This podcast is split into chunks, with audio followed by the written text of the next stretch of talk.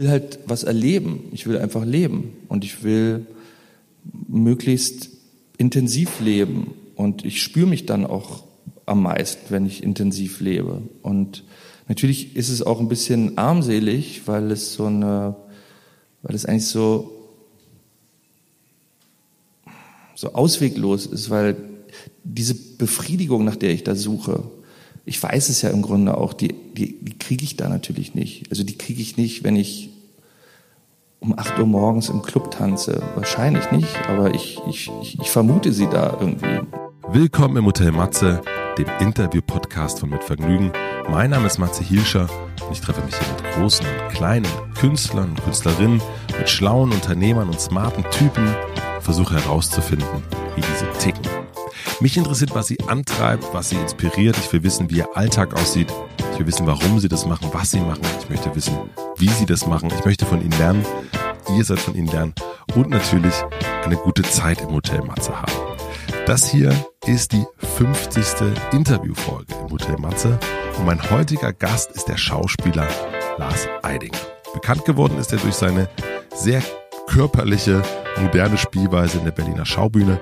Sein Durchbruch über die Berliner Stadtgrenzen hinaus hatte er durch den Film Alle anderen. Er war der krasseste Psycho, den man bisher am Tatort gesehen hat. Musste gleich zweimal den gleichen Psycho spielen.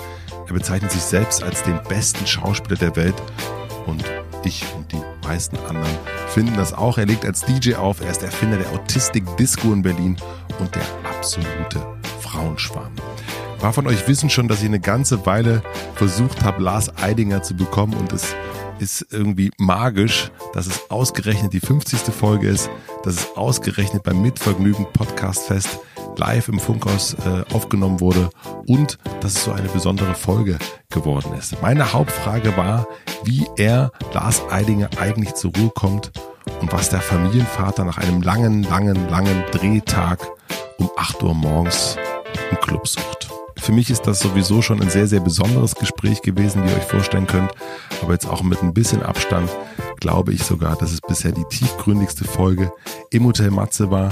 Ich glaube, man hört auch, wie sich die Stimmung im Publikum verändert hat. Am Anfang lachen viele und äh, ja, am Ende lacht keiner mehr. Wir sprechen über Glück, wir sprechen über Menschlichkeit und ja, um den Zweifel. In dem Gespräch geht es jetzt weniger darum, wie Lars etwas macht, sondern vielmehr, wie er über das Leben, über sich nachdenkt. Und ich finde, das war sehr, sehr inspirierend.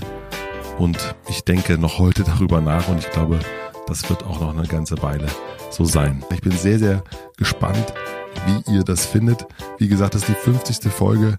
Vor ja, über zwei Jahren jetzt habe ich angefangen. Ich habe wahnsinnig viel mitgenommen, ich habe wahnsinnig viel gelernt. Ich hatte viele, viele aufregende Begegnungen hier. Ähm, sind Freundschaften entstanden, habe ich ja schon mal erzählt. Und irgendwie, naja, irgendwie ist es auch schön, dass es immer noch keine Routine ist. Ich stehe jetzt hier gerade im Kleiderschrank in unserer Wohnung. Es ist auf jeden Fall nicht Routine. Das kann ich euch sagen. Ich bin immer noch nervös vor den Begegnungen. Das hört ihr auch gleich im Gespräch mit Lars Eidinger. Ähm, weil ich natürlich möchte, dass diese anderthalb Stunden, die ich mit den Gästen habe, die sie mit mir haben, dass ich wirklich äh, dem, dem Versuch äh, herauszufinden, wie die so ticken, dass es eben nicht nur ein Versuch ist, sondern dass ich das auch wirklich schaffe. Natürlich mache ich das, weil mir das vor allen Dingen Spaß macht, aber es ist natürlich großartig zu sehen und zu lesen an eurem Feedback, dass ihr von diesen Gesprächen äh, genauso inspiriert seid wie ich und dass ihr auch teilweise sehr lange noch darüber nachdenkt. Vielen herzlichen Dank für euren Support großartig und auch alle anderen, die mich hier supporten. Ein großer Dank äh, an der Stelle auch an Heinigen. Ich sage das immer so am Anfang, aber es ist wirklich, äh, ja, es ist eine, eine, schöne Dauerbeziehung hier. Es ist der unkomplizierteste Werbepartner, den man sich vorstellen kann. Es gibt keinerlei Vorgaben. Es gibt ab und zu mal an Heinigen nur null für mich. Und ähm, ich freue mich sehr. Ich freue mich, dass ihr da seid. Ich bin gespannt, wie es weitergeht. Ich habe mindestens noch 50 weitere Gäste auf meinem Zettel stehen. Und jetzt wünsche ich euch viel Vergnügen im Hotel Matze mit dem großartigen Lars Eidinger. Herzlich willkommen im Funkhaus Matze Hilscher und Lars Eidinger. Schönen guten Abend, Lars. Ja, ich freue mich hier zu sein. Du hast auf jeden Fall das äh, Jackengame gewonnen. Ja, die Jacke ist ein Geschenk von Jon Bock, Künstler mit dem ich schon gearbeitet habe, mit dem ich befreundet bin und ich bin ganz stolz. Sie ist auch signiert und ähm, steht aber auch Peek und Kloppenburg drin, was ich auch gut finde. Ja und Svensson unten noch. Ne? Ja, es hat da nicht rausgetrennt, ja. Also ich bin auf jeden Fall nervös und ich glaube, ich bin nervöser als du. Wirklich? Wahrscheinlich, ja, irgendwie schon. Also weil wir haben gestern telefoniert ganz kurz und ähm, da habe ich gesagt, ich finde es eigentlich voll scheiße, wenn Leute da sind. Und du hast gesagt, du findest es voll gut, wenn Leute da sind. Ja, das stimmt, aber nicht, weil ich nicht nervös bin, sondern weil ich Nervosität schön finde. Oder das ist ja auch eine Form von Erregung. Also, also ich, das ist zumindest so, wenn ich, wenn ich eine Premiere spiele im Theater, da habe ich immer sehr viel Angst und bin sehr nervös und dann stelle ich mir immer vor, wie es wäre, wenn äh, es vorher heißt, äh, Lars ist übrigens keiner gekommen heute Abend. Das wäre viel schlimmer. Und dann habe ich nicht mehr, dann ist es nicht mehr ganz so schlimm mit der Aufregung. Weißt du noch, wann du das erste Mal richtig Applaus gekriegt hast? Bei meiner Geburt, glaube ich. Chapeau.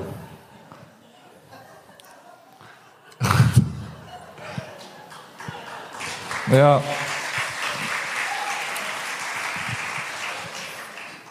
Und weißt du noch, wann du das zweite Mal in also ich habe hab, hab jetzt viel zu einsilbig geantwortet. Ne? Nee, nee, es ist eine, also äh, das zweite Mal wahrscheinlich, wenn ich sterbe. Ich merke schon, das wird, das wird ein Nein, ich, ich kann mich nicht so richtig dran erinnern. Also an Applaus kann ich mich nicht so richtig erinnern. Also das ist auch wirklich so, das habe ich schon mal gesagt und das stimmt auch. Applaus finde ich jetzt nicht so aufregend. Das finde ich irgendwie, das ist auch so eine, so eine Pflicht, Pflichtkür am Ende, dass man dann noch, dass dann alle klatschen. Was ich viel toller finde, wenn man was sagt und die Leute lachen irgendwie da, da merke ich immer, wie mir dann so ein Schauer den Rücken runterläuft. Wenn sie lachen. Und ja, wenn die über mich lachen, ich sag was und dann reagieren die auf mich. Und das finde ich schön, das Gefühl. Und ich glaube, das ist letztendlich sogar, wenn man so will, der eigentliche Grund, warum ich Schauspieler geworden bin. Also ich war auf jeden Fall jemand in der Schule, der immer reingerufen hat, aber nur, weil ich es schön fand, dass meine Mitschüler über mich lachen und weil der Thrill war, dass es eigentlich gegen die Konvention oder Verabredung war. Sprich, der Lehrer hat natürlich gesagt, äh, Lars, jetzt äh, sei mal ruhig und wenn du noch mal störst, dann gehst du einfach zwei Minuten raus. Und dann habe ich was gesagt. Und dann bist du zwei Minuten raus? Dann bin ich kurz raus und dann war ich kurz auf dem Klo, weil ich immer dachte, wenn ich jetzt vor der Tür stehe und jemand kommt vorbei, dann wundert er sich, dann gehe ich, gehe ich zwei Minuten aufs Klo und dann bin ich wieder reingekommen. Und dann hatte ich einmal das Erlebnis, dass der Lehrer meinte, okay, die letzten fünf Minuten hat Lars jetzt mal zur freien Verfügung und kann einfach mal fünf Minuten lustig sein.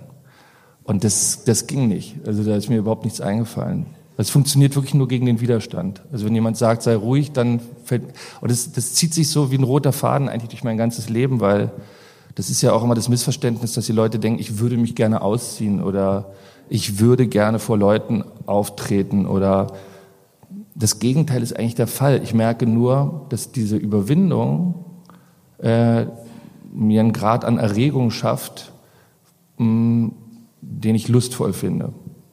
Aber gibt's noch, also ich meine, du hast jetzt wahnsinnig viel schon gemacht und wahnsinnig viel gespielt, äh, wahnsinnig viel aufgelegt, also demnach auch schon sehr viel erregt gewesen. Ähm, wird das dann weniger? Mm, ja, oder man gewöhnt sich dran und wenn es dann mal nicht kommt, dann ist es sehr schlimm oder sehr frustrierend. Also wenn ich jetzt eine Vorstellung spiele und die Leute reagieren gut und klatschen viel am Ende und, und jubeln, dann gehe ich eigentlich nach Hause und denke so, die Welt ist in Ordnung und so muss es sein. Das ist dann eigentlich so der Status quo. Ähm, und wenn die aber nicht gut reagieren und nicht gut applaudieren und irgendwie ich schlechte Reaktionen kriege, dann bin ich total verzweifelt. Also das ist eigentlich so ein bisschen das Drama daran, dass mich jetzt der Erfolg macht mich nicht glücklich, aber der Misserfolg macht mich tot unglücklich. Kannst du dich an das letzte Mal erinnern, wo das passiert ist? Also wo du nach Hause gegangen bist und gesagt hast, ja, das war jetzt scheiße. Ja, das. Wir hatten so einen schrecklichen Vorfall in Korea. Da war eine Frau in der ersten Reihe und die hat mitten in der Vorstellung sich so über drei Leute rübergebeugt und hat unserem Souffleur einen Brief zugesteckt. Und und ich habe mich dadurch irritiert gefühlt, weil die ist ja sehr nah an mir dran, also noch näher als jetzt hier die erste Reihe. und habe die Vorstellung unterbrochen und habe gefragt, was das Problem ist, ob ich irgendwie behilflich sein könnte. Und dann hat sie sich so das In welcher Sprache? Auf Englisch. Mhm. Und dann hat sie sich so das Gesicht zugehalten und hat immer so gesagt, ich soll weiterspielen. Und dann habe ich aber wirklich freundlich gefragt, was denn jetzt in dem Brief stand oder was jetzt. Und dann ging es aber ewig, viel zu lang, weil sie hat nichts gesagt und keiner hat was gesagt. Ähm, und ich habe dann angefangen rumzuraten, was das Problem sein könnte. Und dann habe ich gefragt, ist es, weil ich nackt auf der Bühne war? Hat sie das äh, provoziert? Ist es, weil ich in der Vorstellung hatte ich dem dem toten König auf der Bühne so aus Übermut ins Gesicht gefurzt, ja. Und dann habe ich sie gefragt, ob das vielleicht damit zusammenhängt. Ich, also ich kann, ich kann es nur so erklären, dass ich so viel Kimchi gegessen habe und dass ich deswegen Blähung hatte und dachte, ja, warum kann ich nicht einfach dem König ins Gesicht furzen? Ich bin ja Richard der Dritte, ja. Ja, und es ging ewig, so, und es gab auch, so wie jetzt, so ein paar Leute, die gelacht haben, aber nicht übermäßig, so. Und ähm, da bin ich zum Beispiel nach Hause gegangen und habe kein gutes Gefühl gehabt. Und es hat auch wirklich einen richtigen kleinen Skandal äh, ausgelöst, weil die Frau, und das darf man nicht vergessen, ist ja Korea, es wurde dann gesagt, ja, äh, die hätte einen Gesichtsverlust erlitten, weil ich sie ja so bloßgestellt hätte vor allen. Und ähm, dann habe ich von ihr ein Schreiben bekommen, wo sie mich gebeten hat, mich persönlich zu entschuldigen bei ihr, und zwar für sexual und racist harassment. So, und das fand ich schon knifflig, so, weil, okay, sexual meinte sie, weil ich thematisiert habe, dass ich nackt bin. Wenn ich zu viel rede, sagst nee, nee, du Bescheid, ne? Ja. Das ist eine gute weil Geschichte. Ich, ähm, und, und racist, weil ich Kimchi gesagt habe. Ähm, und ich habe dann sehr viel darüber nachgedacht, weil ich so dachte, wow, das ist, wenn es so weit geht, ja, dass ich das nicht mal mehr sagen darf und wenn ich eigentlich mich nicht mal mehr freundlich danach erkundigen kann, was ihr Problem ist und wenn ich da schon sexuell übergriffig werde, ähm, und sie hat gesagt, wenn ich mich nicht entschuldige, hat es Legal Actions zur Folge. So, da dachte ich, wow, was ist denn dann der die Anklage? Also werde ich dann dafür bestraft, dass ich Kimchi auf der Bühne gesagt hat. Und dann fällt mir halt immer dieser Satz, der für mich sehr wichtig geworden ist, von Hamlet ein, for there is nothing either good or bad, but thinking makes it so. Also es gibt nichts Gutes oder Schlechtes, es sei denn, das Denken macht es dazu. Ja, ich glaube, da ist, das ist eigentlich ein Schlüssel zu vielen Sachen. Weil ich habe mir dabei nichts Böses gedacht, wirklich nicht. Aber warum macht das, warum bist du deswegen so fertig? Also warum denkst du so lange darüber nach? Könntest ja auch im Grunde sagen, ja Mensch, Korea, Korea. Ja, ja, fällt, fällt ein Sack Reis in Korea um, habe ich auch gedacht. Ähm, nee, das, das Theater war ganz schön hartnäckig, mein Theater. Und äh, die Veranstalter des Festivals haben wirklich sehr oft nachgehakt. Ich möge doch bitte diese persönliche Entschuldigung verfassen. Und dann wurde die vorformuliert vom Theater und war wahnsinnig demütig und hat auch alles eingestanden, was ich nie machen würde. Ich, ich, ich kann mich ja nicht entschuldigen für äh, einen sexuellen oder rassistischen Übergriff, den ich meiner Meinung nach gar nicht begangen habe. Also das ist so, als wenn James Franco sagt, tut mir leid, dass ich euch zum Oralsex gezwungen habe. Das kann er natürlich nicht machen. Er kann nur sagen, habe ich nicht gemacht. So, habe ich ja auch nicht. Also finde ich nicht, Kimchi, komm. Also ich meine, ich habe einfach nur, ich habe nicht gesagt, du dummer Kimchi-Fresser, so, sondern ich habe gesagt, ich habe Kimchi gegessen und dann kann man googeln, Kimchi, Kohl löst Blähung aus, habe ich auch gemacht, habe ich auch angehangen und so. Und da, da ja und darüber darüber habe ich geredet. Und es war wirklich so, also es war wirklich nichts Böses, aber das, ich meine, ich weiß nicht, ob du darüber reden willst, aber es fällt mir extrem extrem auf in unserer Zeit. Es, ich habe neulich ähm, in Amsterdam ähm, auf einem, bei einem Vortrag, da ging es um Europa, das war initiiert von Wolfgang Tillmanns und Drehm Kohlhaas.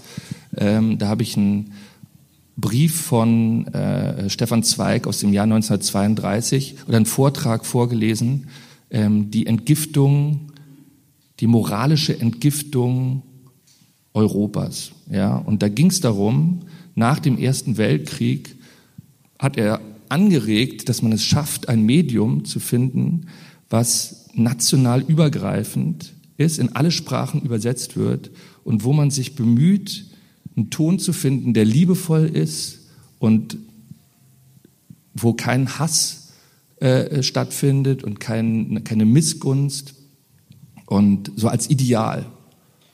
Und dann habe ich gedacht, wow, das haben wir ja eigentlich, die Möglichkeit. Das ist das Internet. Und schau dir mal das Internet an. Also schau mal, wie viel Missgunst und Hass da ist. Und ich meine, es ist dann immer, man geht dann so spielerisch mit so einem Begriff wie Hater um, ja, oder sagt so, ich brauche neue Hater, meine Hater sind zu meinen Fans geworden und so. Ich, also ich wundere mich immer, wenn ich irgendein Bild poste oder so, wirklich mit besten Absichten, dann schlägt mir so viel Hass entgegen. Nicht so viel, aber mir schlägt Hass entgegen. Wo ich immer frage, warum findet es eigentlich statt? Und ich habe jetzt gerade diesen Film über Bertolt Brecht äh, gemacht und Bertolt Brechts höchstes Gut, und das finde ich total interessant, ist Freundlichkeit. Mhm. Das glaubt man ja gar nicht. Man denkt doch immer, das ist ein Provokateur und der will, will irgendwie Unruhe stiften. Freundlichkeit. Ja, in den 90er Jahren, wenn du gesagt hast, den Matze finde ich nett, nett. Ja, ich, ich bin nicht nett. Warum eigentlich nicht? Das ist doch total schön. Ich will nett sein. Ich will auch freundlich sein. Ich will menschlich sein. Ja. Das ist genau das dasselbe mit Gutmensch, natürlich. Ja, das ist den Leuten total abhanden gekommen. Man muss ein Zyniker sein, man muss ironisch sein. Wenn man ironisch ist, gilt man als witzig. Jemand, der sich selber ernst nimmt, gilt als doof. Und ein freundlicher, netter Mensch ist sowieso super boring. Du willst aufrichtig sein, ne? Also das ist, glaube ich, oder das, das gefällt dir an dir selbst am besten, dass du aufrichtig bist. Habe ich das so richtig? Ja, wobei, ja, wobei das natürlich, man muss es, glaube ich, erklären, weil es geht ja so mit dem Begriff der Wahrheit einher. Und die ist ja natürlich, das ist ja ein sehr dehnbarer Begriff. Ja, ich kann dir heute was erzählen, morgen fragst du mich was. Ich erzähle das Gegenteil. Finde ich aber überhaupt nicht schlimm. Ich glaube, der entscheidende Punkt ist, dass sich das, was, was du in dem Moment sagst, also was ich jetzt sage, mit dem deckt, was ich denke. Dass ich da nicht taktiere oder mit einem Kalkül vorgehe und sage, eigentlich äh, denke ich das, aber ich erzähle dir jetzt mal was anderes, so um mich interessant zu machen, um mich nicht zu verraten, keine Ahnung. Hast du mal ein Beispiel dafür? Also wo du jetzt sagst, letzte Woche Samstag hast du das gesagt und am Sonntag habe ich dann aber das gesagt? Also so ein Widerspruch mal direkt. Also wo du, wo du zuletzt deine Meinung geändert hast? Ja, ich habe jetzt gerade so im Zusammenhang mit Chemnitz gedacht, Früher, man muss doch die Leute irgendwie verstehen und auch denen zuhören, was ist eigentlich mit denen los. Und gestern habe ich gedacht, man muss einfach nur mit dem Maschinengewehr vorbeifahren. Da habe ich mich zum Beispiel, vielleicht denke ich morgen wieder das Gegenteil. Was denkst du jetzt? Jetzt bin ich eigentlich noch Fan von der Maschinengewehr-Idee.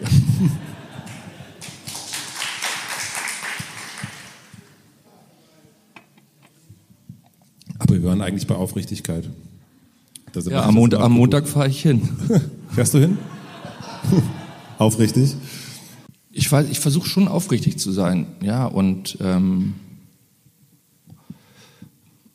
das hat aber auch in erster Linie damit zu tun, dass ich merke, dass man sich ja am Ende, wenn man unaufrichtig ist, selbst verarscht. So, und ich glaube, das will ich einfach nicht. Es geht mir gar nicht darum, dass ich jetzt irgendwie den Auftrag habe, zu den Menschen ehrlich zu sein. So, das, Nee, also jeder hat, glaube ich, seine eigene Wahrheit, ja. Und ähm, ich möchte nur mir nichts vormachen, weil ich glaube, da verstrickt man sich.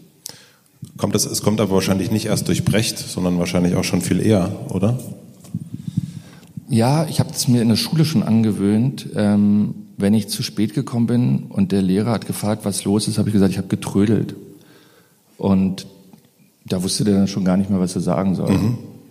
Und das habe ich mir eigentlich angewöhnt, weil eine Mitschülerin von mir, die kam immer zu spät.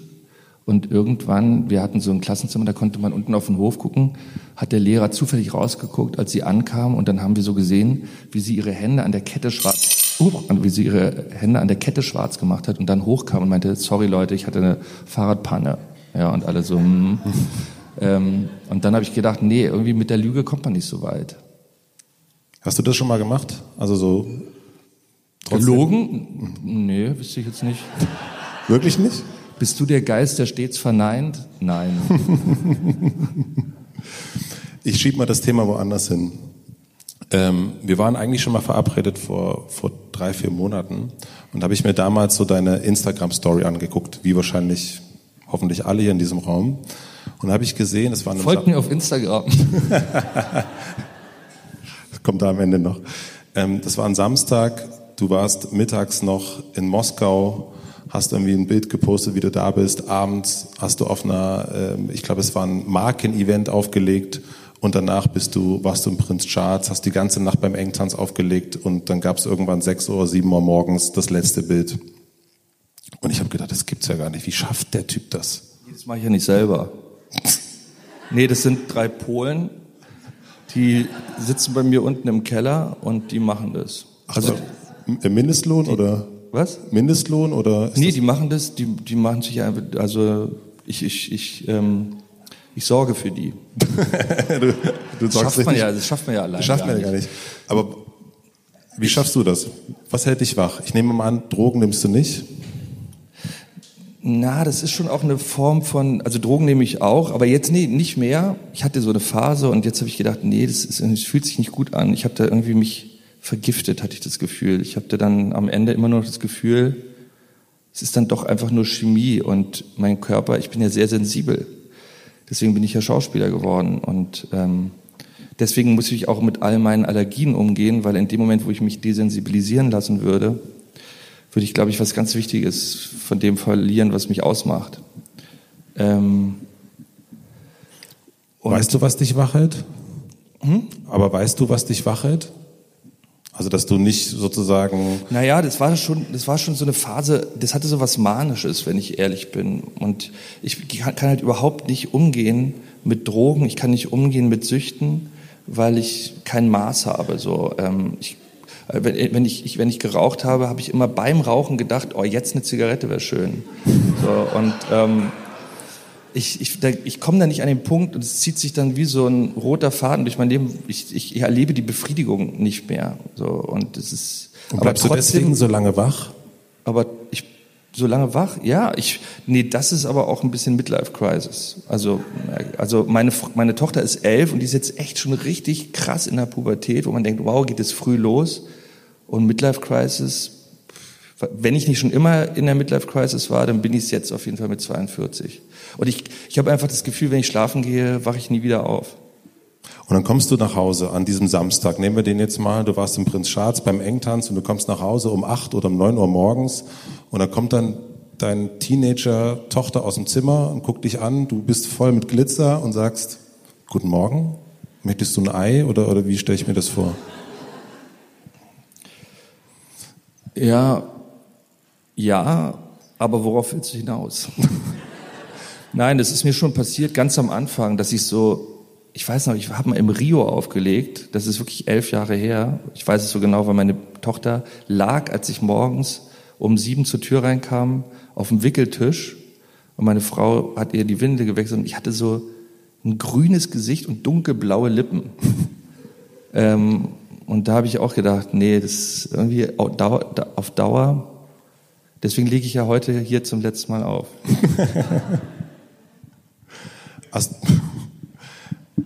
Aber hast du schon. Ist auch gut, weil du mich alles fragst vor diesem Programm heute, weißt du? Warum machst du das eigentlich? Warum fährst du hier in die Nalepa-Straße und gibst, machst einen Podcast und legst danach noch auf? Ja, Warum? Ja. Warum, ne? Hm. Ja, nee, also nicht also nur das, glaube, also nicht nur, nicht nur hier, sondern auch wirklich permanent. Und du hast ja auch, äh, du hast das auch schon ein paar Mal gesagt, du bist ständig unter Druck, du willst immer mehr machen. Und natürlich fragt man sich, woher das kommt. Ne? Und jetzt, wenn, ich bin 38, Familienvater. Wenn es bei mir, wenn es zwei Uhr ist, ist bei mir so, ach du Scheiße, es ist so fucking spät, ich muss so nach Hause. Und bei mir gibt so, eine, so ein unsichtbares Band, was mich dann irgendwie nach Hause zieht. Ähm, und deswegen habe ich mich das gefragt, als ich, wenn man so deine Sachen sieht, frage ich mich ja klar. Also ich verstehe Arbeit und ich verstehe Filme machen und so weiter, aber ich verstehe das Nachtleben zum Beispiel nicht. Ich verstehe nicht, warum du wach bleibst oder wach bleiben willst. Deswegen interessiert mich einfach. Ja, ich weiß nicht, mir macht es einfach Spaß. Also das ist jetzt, das ist jetzt nicht die beste, tollste, originellste Antwort, aber ich will halt was erleben. Ich will einfach leben und ich will möglichst intensiv leben und ich spüre mich dann auch am meisten, wenn ich intensiv lebe. Und natürlich ist es auch ein bisschen armselig, weil es so eine weil es eigentlich so,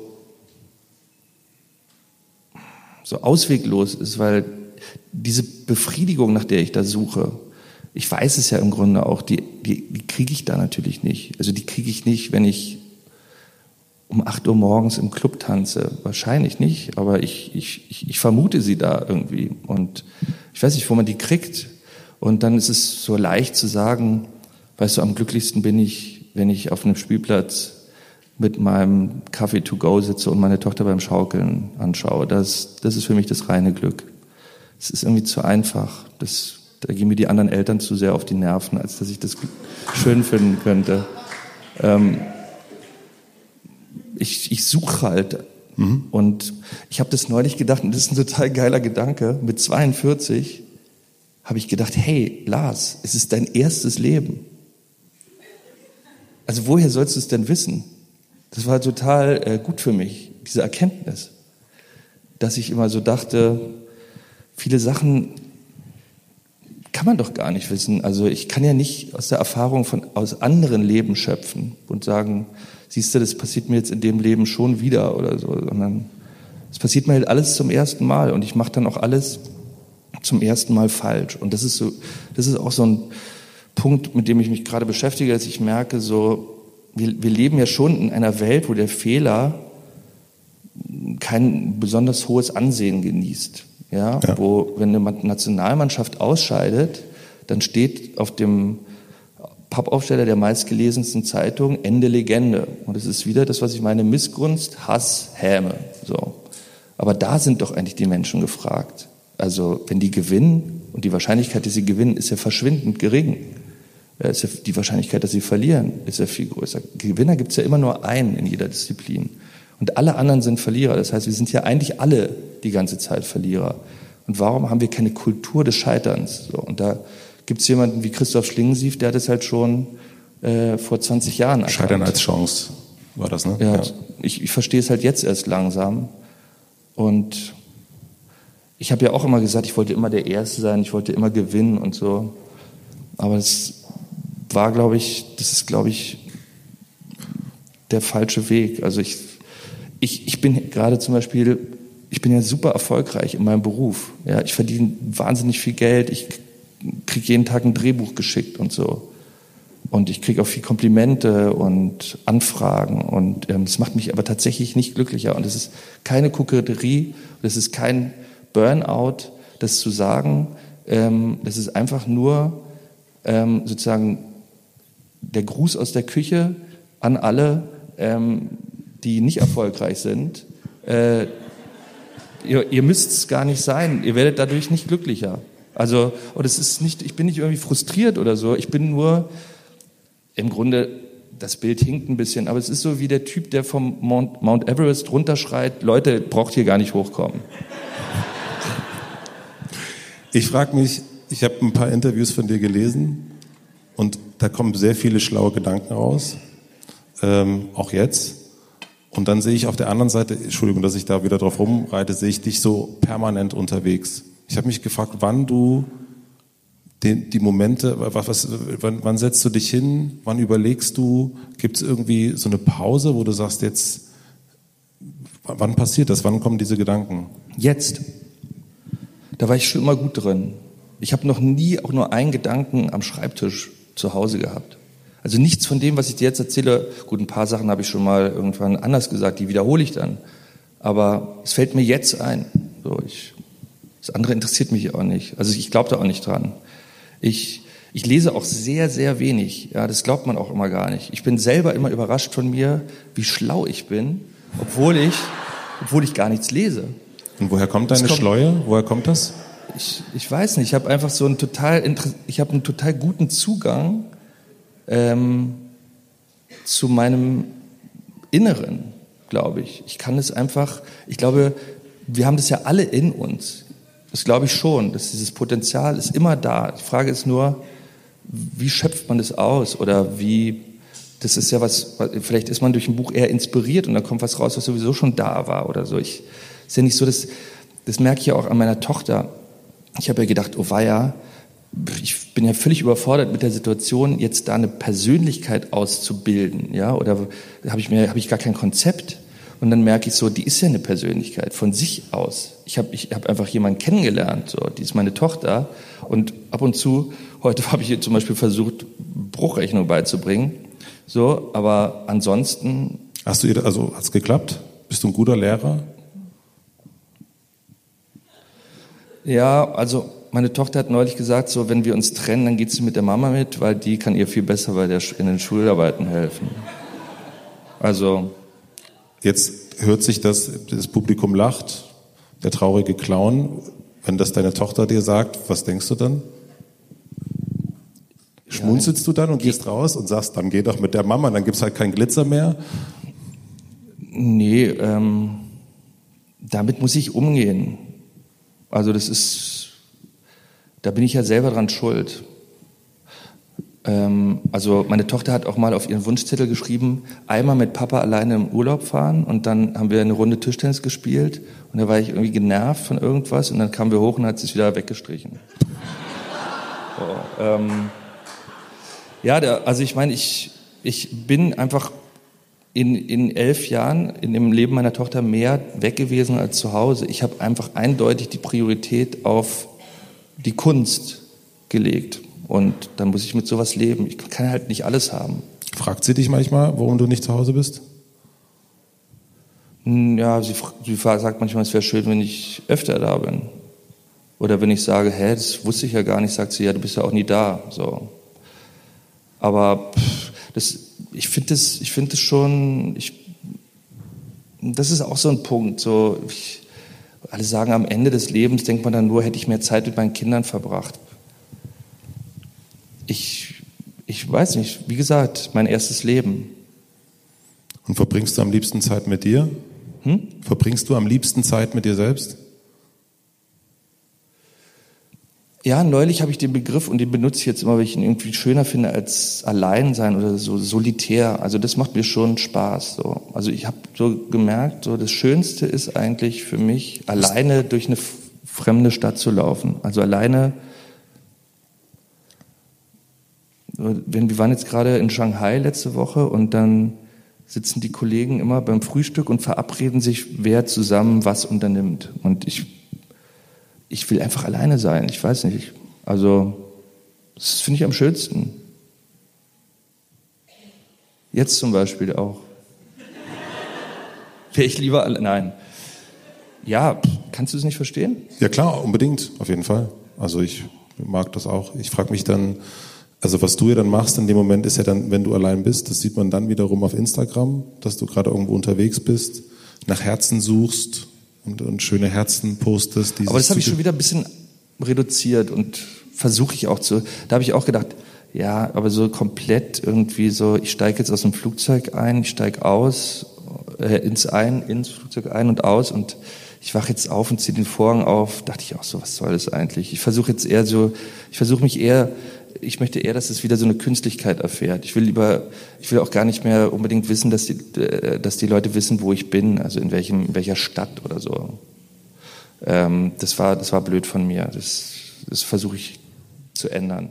Findest du das gut, dass du so ein bisschen undurchsichtig dann bist, dass die Leute nicht Bescheid wissen, was gerade los ist? Und dass man vielleicht auch denkt, meine Güte, wie kriegt der Dude das eigentlich alles hin? Also, dass du so, Nee, das ist dann eher so, ich lese halt auch alles, was über mich geschrieben wird und so. Und dann stand irgendwo im Monopol von, von einer Frau, die ich auch schätze, so als Journalistin, die stand dann so, ja, hier, ähm, irgendwie ein komischer Begriff von rastlos oder so, der muss dann Workaholic-mäßig alle, alles teilen und allen zeigen, was für ein vielbeschäftigter Schauspieler ist. Und dann, das kränkt mich dann sofort. Denn ich so, hm, ja, will ich eigentlich gar nicht sein, so jemand. Ähm, dann lass ich es halt. Dann zeigst du es lieber nicht mehr, weil eine Person geschrieben hat, dass es nicht so cool ist? Ja. Ja, ihr könnt euch auf meiner Seite was wünschen. Schreibt einfach hin, ich finde es blöd, dass du lange Haare hast, dann schneide ich es morgen ab. Ja, also ähm, das ist auch so ein Ding. Ich, ich habe im Moment totales Problem. Vielleicht habe ich auch schon immer ein Problem mit so Missgunst gehabt. Ich habe sie auch nicht mehr. Ich war früher auch ein eifersüchtiger Typ. Ich bin es irgendwie nicht mehr. Aber auf wen auch? Ähm, ähm, nee, ich, ich ich, ich weiß nicht. Ist es denk, nicht wahnsinnig Nee, aber ich lustig? denke dann, ich denk dann immer nur so, ich denke dann so, äh, ja, okay, jetzt arbeitet er zu viel, jetzt arbeitet er zu wenig, jetzt, was, also, wa- was ist denn jetzt, warum darf ich denn nicht drei Filme hintereinander drehen? Das ist dann irgendwie schon wieder zu viel oder dann denken alle, was ist jetzt sein Problem? Irgendwie ist er ein Workaholic oder ich, ich verstehe immer gar nicht, was da so für Gedanken dahinter stehen. Also, Aber du versuchst es ja wirklich zu verstehen, was Leute denk, über dich denken. ja klar.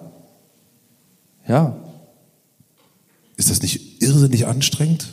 Also gerade, ich meine, du, das machen sich ja sehr viele Menschen über dich Gedanken, offensichtlich.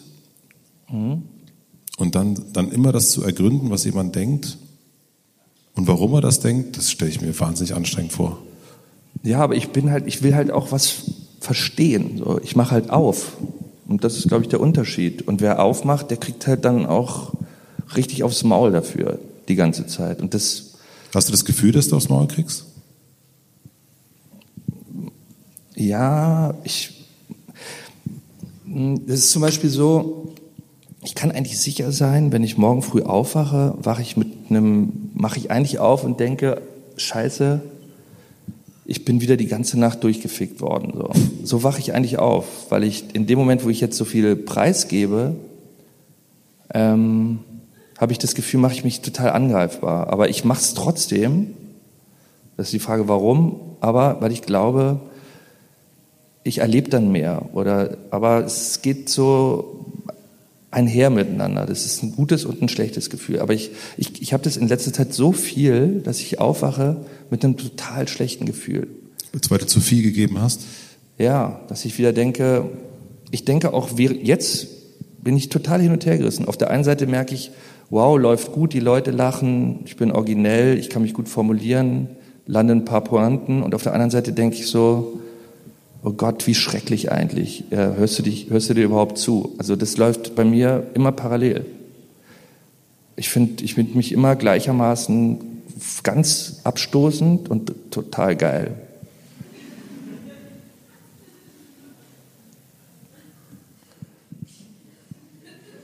Also, und es ist kein Scheiß. Also, es ist, ich, es ist so. Und ich weiß nicht, ob das gut oder schlecht ist. Und ich, ich, ich, ich kenne ja auch nur alles aus, aus meiner Perspektive. Ich kann mich zwar mit anderen Leuten unterhalten, aber ich weiß ja nicht, wie es bei anderen Menschen ist. Ich, Fragst du, wie es bei anderen Menschen ist? ja. Aber man um- umgibt sich wahrscheinlich auch vor allem mit Leuten, die einem sehr ähnlich sind. Also die Leute, die ich so zu meinem engeren Freundeskreis zähle, die können es ganz gut verstehen. Vielleicht muss man sich ein bisschen zwingen, sich immer wieder so in Kreisen zu bewegen von Leuten, die einem eigentlich total fremd sind.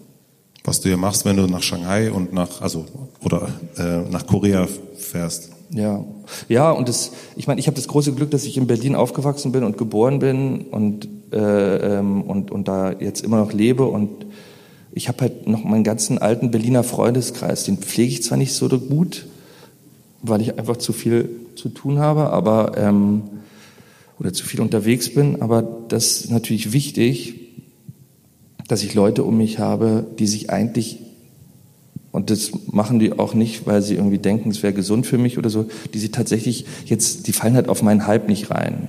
So, und das tut mir natürlich gut. Die finden es auch super boring eigentlich meistens, wenn ich jetzt erzähle, was jetzt gestern da bei dem Drehtag passiert ist oder so. Das interessiert die nicht so. Und das hilft schon. Also dann verstehe ich auch ein bisschen mehr vielleicht, wie die denken. Und wenn ich die dann frage, was die gerade so umtreibt, dann habe ich schon auch das Gefühl, dass die Menschen da in ihrer Wahrnehmung sehr unterschiedlich sind. Und, aber es langweilt dich nicht, wenn die sozusagen darüber reden, dass die zum Beispiel auf dem Spielplatz sind und dass der Tobi ähm, sich ein, ein Loch im Kopf geschlagen hat beim Schaukeln. Also dich, also diese Alltagsgeschichten, also es wirkt ja so, als würdest du voll dem Alltag so entfliehen. Na, das war jetzt auch ein bisschen pointiert so mit dem Spielplatz. Nee, nee, also Nee, ich verstehe schon, aber Also das ist ja- ja, doch, ja- ich interessiere mich dafür schon, was mit dem Tobi ist. Ähm, aber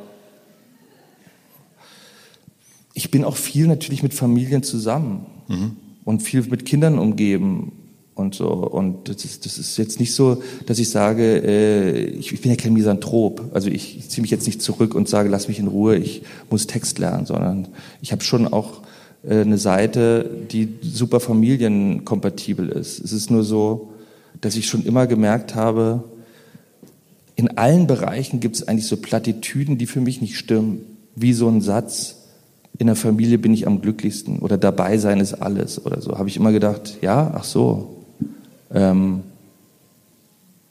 und, und, und da versuche ich, glaube ich, das versuche ich zu, einfach zu überprüfen. Und deswegen sind auch so Leute wie Schlingensief ähm, Vorbilder für mich, weil die mich immer überrascht haben mit einem Gedanken. Also so einen Satz zu sagen wie Ironie ist systembestätigend, den muss man ja erstmal verstehen. Sag den nochmal, ich habe nicht verstanden. Wirklich, also ich habe Akustik nicht verstanden. Ironie ist systembestätigend. So, ich meine, das hat er, das hat er in, der, in seiner MTV-Show gesagt vor bestimmt 20 Jahren. Und die Leute kommen ja jetzt vielleicht erst langsam dahinter, dass Ironie nicht der Schlüssel zu allem ist.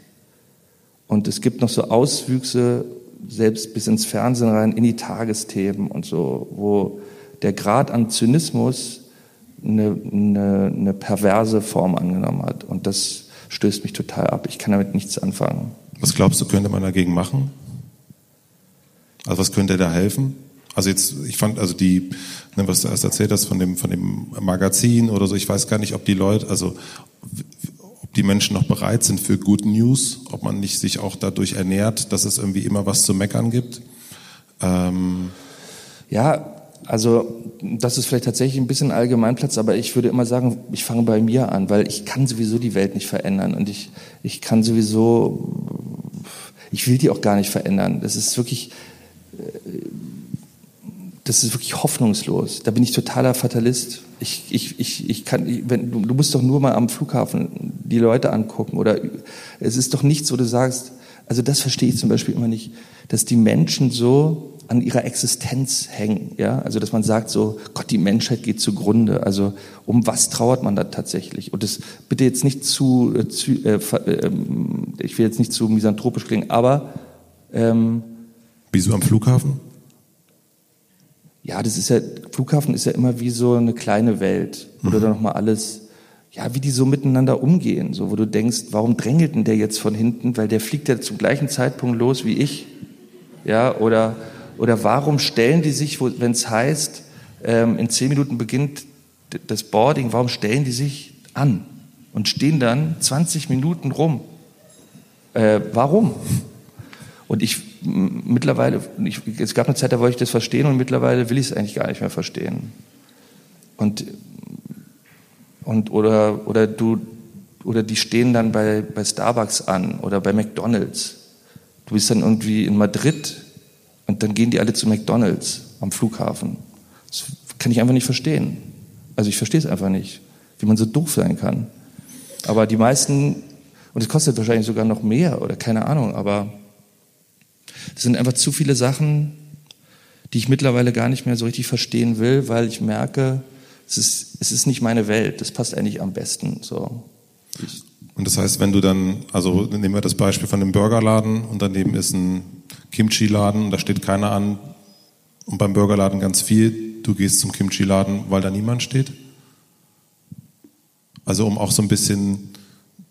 Ja, naja, ich habe schon so ein Bewusstsein für eine gewisse Ungerechtigkeit und ich finde, ich habe einen Freund, in Australier, Benedict Andrews, der hat auch vor langer Zeit zu mir gesagt, ähm, nachdem er bei McDonald's war, ich lasse den Clown nie wieder in meinen Mund scheißen. Und das, diesen Satz werde ich nie vergessen. Der ist sensationell. Ja. Der ist echt gut. Und, und so fühlt sich das halt an. Und so fühlt sich aber ziemlich viel an auf der Welt. Aber ich will jetzt auch nicht so, neulich im Urlaub hat zum Beispiel, ich weiß nicht genau, wir haben über Stierkampf geredet, ja, und dann war so für und wider und da gab es jemanden am Tisch, der Stierkampf total verteidigt hat und ähm, während wir dann auch so am Tisch so Fleisch gegessen haben, ist ja klar, ähm, und irgendwann meinte dann der Jüngste in der Runde mit sechs Jahren, können wir mal über was Schönes reden. Das ist jetzt so der Punkt, wo ich auch denke, Wenn wir uns jetzt nicht hier alle am Ende die Pulsadern aufschneiden wollen. Das sind ja auch, ist ja auch nur ein Teil meiner Welt. Das ist jetzt auch nicht so. Nee, ich habe mich nämlich auch gerade der gefragt. traurige Clown ist ja auch immerhin noch der Clown. Genau, dann lassen wir den doch mal versuchen rauszukommen. Ähm, Wenn es dir schlecht geht, wie kommst du wieder raus? Was, wa, was guckst du dir bei YouTube an? Was äh, guckst du dir bei Instagram oder bei Facebook an? Oder wen rufst du an? Und du denkst, boah, ich, ich, ich gebe mir selber richtig auf den Sack mit meiner, mit meiner Traurigkeit und jetzt muss mal wieder richtig äh, gelacht werden. Naja, meistens, der, der Moment mit dem Instagram ist meistens davor. Danach bin ich traurig. Aber du bist, dann- dann bist du oft traurig. Ähm, nee, ich habe da nicht so richtig ähm, eine Antwort. Also die hätte ich gerne, aber ich glaube, das ist die Antwort suche ich um acht im Club. Aber ich finde die nicht. Aber heute Abend zum Beispiel denke ich dann wieder, vielleicht finde ich es ja heute Abend. Nee, wirklich. Ich bin, ich habe halt immer noch, Sehnsucht ist irgendwie ein schönes Wort. Ich habe halt wahnsinnige Sehnsucht. Nach, nach einem Gefühl, so. Und daran, das hält mich wach. Ich möchte einfach eine Sehnsucht, ich möchte einfach diese Sehnsucht befriedigt wissen. Und dann habe ich ja immer diesen Gedanken, und da glaube ich auch fest dran, dass das stimmt, dass das, wonach wir alle Sehnsucht haben, der Tod ist. Also, dass dieses Gefühl, was sich irgendwann einstellen wird, ist, nee, ist wahrscheinlich kein Gefühl, aber dieser Zustand ist das, nachdem wir uns alle sehen. Und eigentlich arbeiten wir nur darauf hin. Und es soll jetzt gar nicht, heißt ja nicht, dass ich jetzt mich, ich bin jetzt nicht suizidal oder so, oder ich bin auch nicht super, super morbide, aber ich finde den Gedanken eher tröstlich, dass ich so denke, in der Auflösung liegt eine totale Schönheit. Ähm, und wahrscheinlich ist dieser Zustand, geboren zu sein und zu leben, die totale Qual. So, also, Wir kommen nicht mehr zurück, ne? aber du hast auch hier. Nee, aber noch vielleicht einen Gedanke, den ich neulich total auch so, es war auch so was, wo ich dachte, wow, dass du es jetzt erst verstehst. Ich war in einer Gemäldegalerie und da waren so Darstellungen, Gemälde vom Paradies, ja. Und das, das Verrückte war, kennst diese Bilder bestimmt? Das Paradies ist die Erde. Okay. Da dachte ich so, hä? Ja, und das ist doch total irre. Das ist doch viel besser. Als jetzt das Paradies habe ich, glaube ich, lange mit Schlaraffenland verwechselt. Äh, aber das, da sind einfach nur, es ist ein Wald mit Tieren. Und dann steht so das Paradies drunter. Also wir sind eigentlich im Paradies. Wir sind eigentlich im Paradies. Ja, und ist doch interessant. Also das finde ich doch, ist doch super, dass so, wir sind im Paradies und machen es kaputt. Das ist doch total verrückt. Wann hast du zum letzten Mal richtig Tränen gelacht? Ich glaube bei Nils Ruf in der Show, da, da war ich total betrunken, weil ich hatte vorher eine Kopfschmerztablette genommen und dann nach, dann soll man ja nicht Alkohol trinken, so viel und es hat mich irgendwie komplett umgehauen. Da haben wir noch so ein Wodka-Trinkspiel gemacht und da habe ich so gelacht, als wenn ich wirklich, so habe ich das letzte Mal gelacht, als ich richtig bekifft war und das ist sehr lange her. Es war richtig schön, ja. Also auch mich da zu sehen. Es ist fast so wie Wein, fühlt sich das an. Total schön.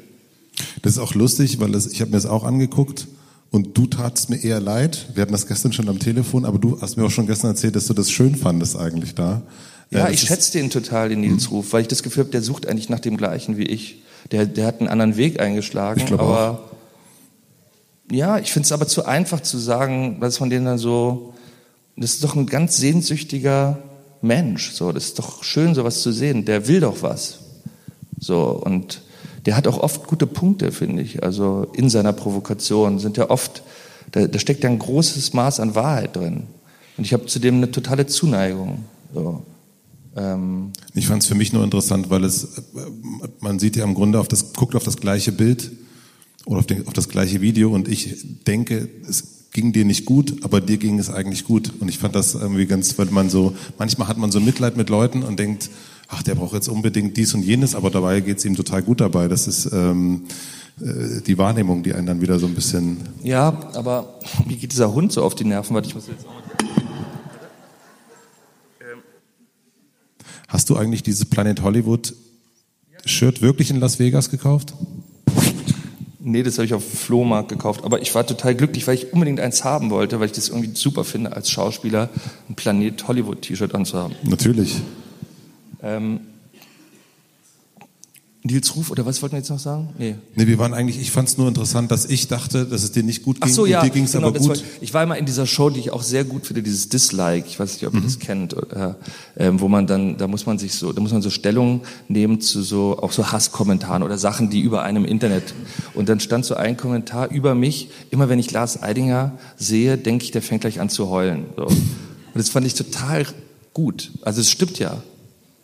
Also ich glaube, ich könnte auch jetzt sofort losheulen. Also es ist auch ein Gefühl, was ich immer habe. Und das hat er gut beobachtet. Und deswegen denken auch viele Leute oft, ähm, mir geht's nicht gut oder so. Aber ich glaube, das ist in meinem Beruf ein großer Vorteil. Ich meine, es ist ja nichts schöner, als jemandem anzusehen, wie es ihm geht. Und das kann ich ziemlich gut. Also das, das, da habe ich aber auch Glück, was meine Physiognomie angeht. Ich bin da sehr durchlässig oder andere sind da, die, die kann man gar nicht da kann man gar nicht, kann man gar nicht beurteilen, wie es dem geht. So, die sind undurch, undurchsichtig. Sieht man das, also, aber verstehe, also ich habe aber, als ich dich gesehen habe, es nicht richtig verstanden. Deswegen fand ich das so interessant. Ähm, weil ich dich gesehen habe, das ist jetzt ein bisschen Meta, ne? aber ich habe dich gesehen und dachte, dir geht's nicht gut, aber dir ging es ja doch gut. Also siehst du wahrscheinlich wirklich immer traurig aus. Ja. ja, aber was ich zum Beispiel worüber ich mich total freue, ist zum Beispiel, dass heute so viele Leute da sind und ich das Gefühl habe, hm, dass das, was ich jetzt so sage, der Grund ist, warum die Leute hier sind. Und dass man das teilen kann, ohne dass man auf dem Nachhauseweg verprügelt wird, das finde ich total wichtig. Und das sind so viele Sachen, die mich beschäftigen, wie zum Beispiel dass mir dir die Haare ausfallen. Das ist für mich ein Punkt, das fühlt sich nicht gut an. Weil das ist ja zum Beispiel, das, da, da spüre ich natürlich in erster Linie, abgesehen davon, dass ich eitel bin und ich denke, das ist ja die einzige Angst, ist mir egal im Grunde, aber die Angst ist ja, danach hat mich keiner mehr lieb. So. Du hast wirklich, du denkst, wenn du keine Haare hast, hat dich keiner mehr lieb? Natürlich. Okay. Ja. Krass. Findest du es also, so abwegig? Was meinst du denn, warum die ganzen Männer sich Haare verpflanzen. Aber dass man wirklich, also, dass man wirklich denkt, meine Haare fallen aus und mich liebt niemand mehr? Klar. Okay. Ja, was meinst du denn, was meinst du denn, warum jemand eine Schönheitsoperation macht? Weil er sich nicht schön findet. Also sich selbst nicht schön findet. Ich glaube, es geht immer nur darum, geliebt zu werden. Es gibt gar keine andere Motivation im Leben. Da, da lässt sich alles drauf runterbrechen. Alles, alles, was ich mache, ist nur ein Schrei nach Liebe. Und wenn ich, ja, wenn ich das Gefühl habe, da, da tut sich was auf und dann, dann habe ich Angst davor. Und es ist natürlich auch ein Symbol für Verfall. Das gefällt mir ja auch nicht. Also das, das geht einfach schon stark wieder aufs Verschwinden hinzu. Und ähm, das stört mich. So, und das versucht man aufzuhalten. Und das versucht man ja in so vielerlei Hinsicht aufzuhalten. Deswegen bin ich zum Beispiel auch so ein Fan von Fotografie, ja, weil ich glaube, es ist ein Missverständnis zu denken, dass man mit Fotos Leben einfangen könnte. Das Einzige, was man einfängt mit, dem, mit, mit einem Foto, ist der Tod. Und deswegen ist Fotografie so aufregend. Weil wenn ich jetzt ein Foto von dir mache, gucke ich es mir an und schon es ist ein toter, vergangener Moment. Das hat eine totale Faszination. Und man versucht natürlich in allen Bereichen was festzuhalten. Ich meine, ich, was meinst du, wie viele Fotos ich mache? Mittlerweile mache ich Fotos schon gar nicht mehr mit dem Anspruch, dass ich sie mir angucke. Ich gucke sie mir nicht an. Ich mache einfach das Foto. That's so. Ja, es könnte auch sofort, ich fände gut so eine Verlinkung, dass es direkt in den Mülleimer geht. So, es geht mir einfach nur darum, draufgedrückt zu haben und irgendwie zu sagen, jetzt mache ich das Foto.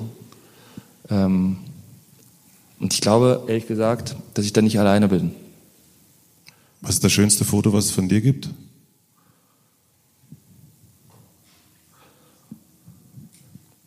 Hm, ja, das ist nicht so leicht zu beantworten. Also das wichtigste Foto für mich ist das Foto von Jürgen Teller, was bei uns im Wohnzimmer hängt, zweimal drei, wo er mich in unserem alten Wohnzimmer fotografiert hat, wo ich äh, mit Dreck beschmiert, mit der Krone umgekehrt in, in, in der Schießerunterhose stehe. Das ist das wichtigste Bild für mich, weil das war der Anfang meiner Freundschaft zu Jürgen Teller und das war das, was ich, das ist eigentlich so mein Bravo-Posterersatz. So, das wollte ich immer erreichen. Aber gleichzeitig ist es ja dann was Totes, aber auch der Anfang. Das ist doch ganz schön eigentlich. Finde ich auch. Finde ich auch. Und das, das Tolle an Jürgen und das Besondere an, an ihm als Fotograf ist ja, dass er Persönlichkeiten abbildet. Und ja, ist er, glaube ich, ähnlich gelagert wie ich. Der ist auch wahnsinnig sensibel und sen sensitiv und kann innerhalb von Minuten eine Atmosphäre einschätzen und eine Persönlichkeit einschätzen und das dann über seine Fotografie zum Ausdruck bringen. Und das Verrückte an dem Bild von mir ist, dass ich mich komplett sicher fühle, weil es eine Pose ist und komplett ausgeliefert zur gleichen Zeit. Und das kann, glaube ich, kaum ein Fotograf. Da gibt es mein Lieblingsfoto von Jürgen Teller ist Vivian Westwood auf der Couch. Wahnsinnsbild. Ja, da liegt eine Frau mit einem kleinen speckigen Bauch, die ist 70 Jahre alt und nackt und ich gucke die an und sie guckt mich an und ist für beide okay. Das finde ich sensationell. Wie geht das? So. Ich denke nicht, da, das, das, das kein Voyeurismus dabei, ist kein Exhibitionismus dabei, da ist nichts Negatives dabei, das ist einfach das reine Leben. Und das, das finde ich irre, dass man das kann. Aber es gelingt ja auch dann in so einem Moment, also in so einem Foto. Und äh, ich glaube auch ganz, bei ganz vielen Sachen, die du machst, wenn man dich anguckt. Also wenn man dich auf der Bühne sieht, wenn man dich hier sieht, ich glaube, dann sieht man ja genau das auch an vielen Stellen, das Leben. Und deswegen ähm, macht es total Spaß, mit dir zu quatschen. Gibt es hier eigentlich auch so die Option, dass Leute was fragen oder so? Weil manchmal, ich wüsste dann, also manchmal wünschte ich mir zu wissen, was so in den Köpfen der Leute vorgeht. Naja, es ist so, dass wir, jetzt geht jemand, Es ist so, ja, die holt bestimmt nur ihre Freunde, weil es so geil ist. Klassiker. Ähm, wir müssen eh demnächst mal so von der Bühne runtergehen. Ach. Da sind die ganze hey, Zeit Jennifer Lopez. Gibt's ja nicht. Das gibt's ja nicht, ne? Hat keiner mitbekommen. Ähm, ich habe eigentlich immer so ein paar, also ich habe wirklich so gut wie nichts von diesen Fragen hier gestellt. Und es gibt immer so ein, so ein Set an Fragen, die ich ganz am Ende stelle. Aber ich würde die gerne einen anderen mal stellen. Was? Das finde ich jetzt zum Beispiel auch wieder so. Jetzt fühle ich mich wieder wie um 8 Uhr auf der Tanzfläche. Jetzt will ich gar nicht, dass es zu Ende geht. Das ist für mich dann ganz schlimm. Dass ich jetzt schon merke, dass du, ich will einfach nicht mehr aufhören. Also geht mir. Frag mich doch bitte. Kannst du nicht alle Fragen noch schnell stellen?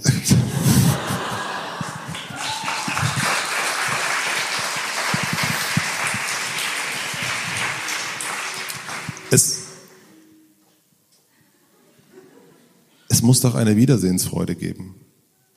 Und dann ist es, äh, wenn wir, weißt du, wenn die Fragen jetzt durch sind, dann ist das fertig, dann sind wir, dann haben wir uns auch nichts mehr zu sagen. Und ähm, deswegen fände ich es eigentlich schöner, wenn wir uns nochmal irgendwann treffen und wir nochmal weiterreden. Ja. ja, ich auch. Es ist.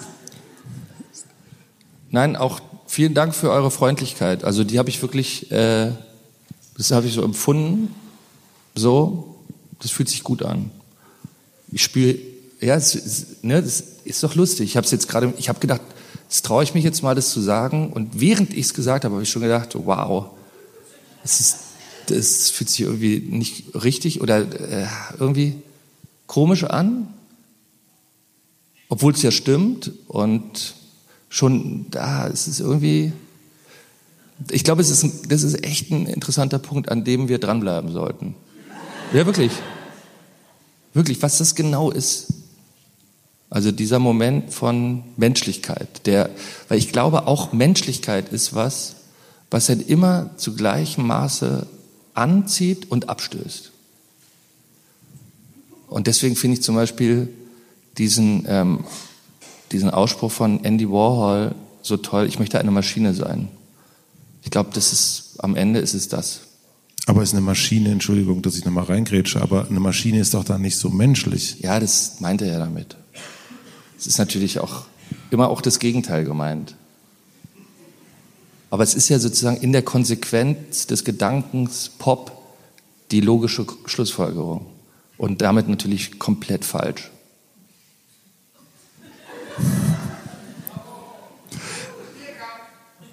Stierkampf. Was?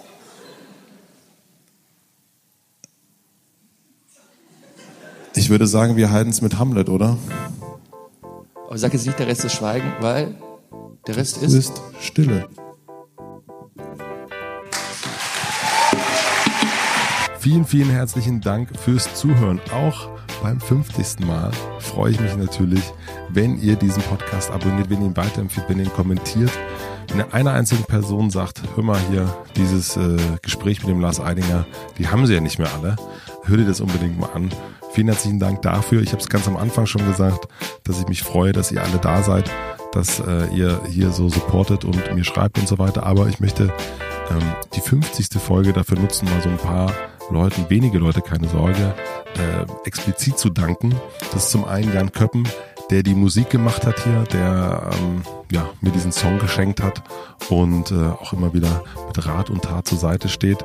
Das sind äh, die Jungs von OMR, Vincent und Konstantin, die von Anfang an hier mit unterstützt haben, die die Werbepartner rangekarrt haben und dadurch auch das Hotel Matze mitfinanziert haben. Meine Frau Stefanie, die immer, wenn ich jetzt zum Beispiel hier im Kleiderschrank stehe und das Intro aufnehme, es nebenan ertragen muss, wie ich mit tiefer Stimme rumbrabbel, dann möchte ich David Noel danken, der ja, mich ganz am Anfang zum Podcast überhaupt gebracht hat. Ähm, ich war damals ein leidenschaftlicher Läufer, wusste nicht mehr, was ich hören soll. Äh, Musik ging mir irgendwie auf den Keks und hat gesagt, hör doch mal Podcasts und damit hat irgendwie alles angefangen. Ich habe ihm dann irgendwann erzählt, dass ich auch einen Podcast machen will. Und dann war er so nett und hat mich ein halbes Jahr später nochmal dran erinnert und hat gesagt, du wolltest doch einen Podcast machen, was eigentlich damit? Vielen herzlichen Dank, David. Ähm, das ist er hier, ne? das ist der Podcast. Ähm, er hat auch einen sehr tollen Podcast, Role Models Podcast, müsst ihr unbedingt anhören. Und äh, ja, dann natürlich Philipp Siefer, der jetzt einmal im Monat hier im Hotel vorbeikommt, um mit mir äh, zu quatschen. Schön, dass ihr alle dabei seid. Schön, dass ihr alle hier Zimmer habt. Zum direkten Weiteren gibt es auch heute eine kleine Empfehlung. Und zwar ist es der Endlich Ohm Podcast von meiner Internetfreundin Stefanie Luxert. Hat gerade angefangen. Die ersten beiden Folgen sind online. Und da geht es ein bisschen darum, dass äh, Stefanie äh, versucht, ein, ausgeglichener, ein ausgeglicheneres Leben zu führen. Also ihr Weg zur Achtsamkeit und da trifft sie sich mit Leuten, die ihr schon einen Schritt voraus sind und fragt, wie sie das so gemacht haben. Sehr, sehr toller Podcast. Ich bin ein bisschen Podcast-Pate, so hat sie mich getauft. Ich finde es schön. Äh, hört da mal rein. Endlich oben, überall da, wo es Podcasts gibt. Ich wünsche euch noch einen schönen Tag, eine gute Nacht. Schlaft jetzt ein oder hört den Podcast von Stefanie. Und äh, für alle, die, die gerade wieder unterwegs sind und rausgucken, gute Fahrt. Herzlichen Dank für alles. Wir hören uns nächste Woche hier wieder. Ich habe noch ganz, ganz viele Gäste auf meiner Liste stehen. Also ich bin mir sicher, dass ich hier in diesem Schrank auch noch die hundertste Folge einsprechen werde. Bis dann, euer Matze.